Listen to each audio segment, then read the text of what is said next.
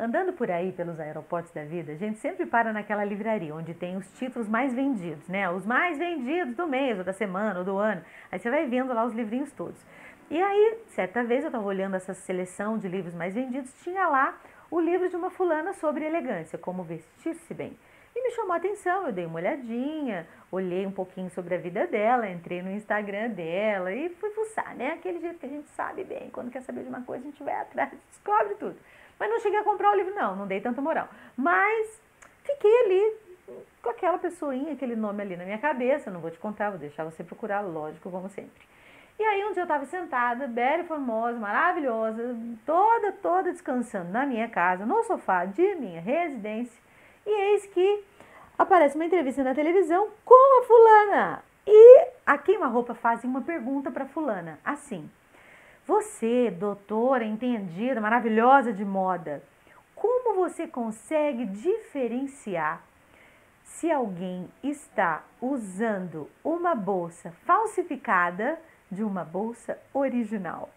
E eu fiquei congelado olhando na televisão e pensando: o que será que ela vai responder? O que será que ela vai responder? Porque afinal de contas, os chinos por aí estão fazendo uma bolsa falsificada cada vez mais parecida com a original. Eu achei sensacional a resposta dela. A resposta dela foi: é muito fácil. É só olhar quem está usando. Eu fiquei petrificado com a resposta. E fiquei pensando: meu Senhor Jesus, isso não só pensando num valor ou num, num julgamento de público de alguém, na medida social, na medida financeira de alguém, numa batida de olho. Não, eu fiquei pensando é, na honestidade que a gente carrega sobre a nossa, no nosso próprio, na nossa própria vestimenta, no nosso próprio existir, na nossa apresentação de nós mesmos para o mundo. E eu fiquei pensando que é um sinal de honestidade a gente ser quem a gente é e usar o que a gente tem com dignidade. Dignidade mesmo.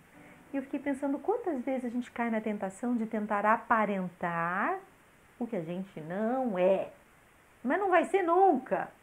E aí a gente dá aquela sensação de pseudo-elegância, pseudo-charme, e aí cada vez mais eu entendo, aceito e abraço essa raiz latina da palavra elegância Elegância vem do latim da palavra elegere e vem de uma raiz linda que significa escolher bem.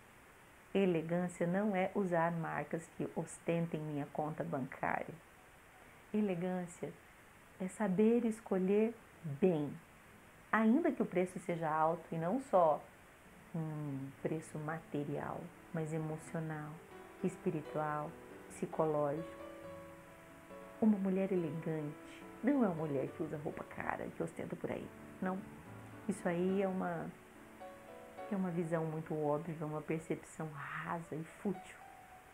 Uma mulher elegante é uma mulher que escolhe bem.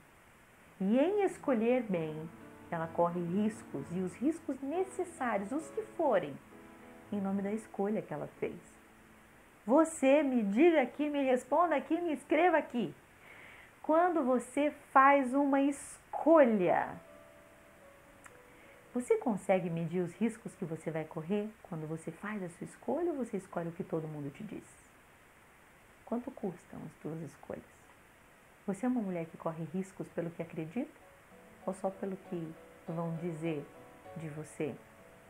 Você é uma mulher que peita sozinha uma escolha ou fica esperando que alguém te sustente naquilo que só é seu dever fazer. Resumindo, escreve aqui que eu quero saber: você é uma mulher que corre riscos para ser elegante ou não?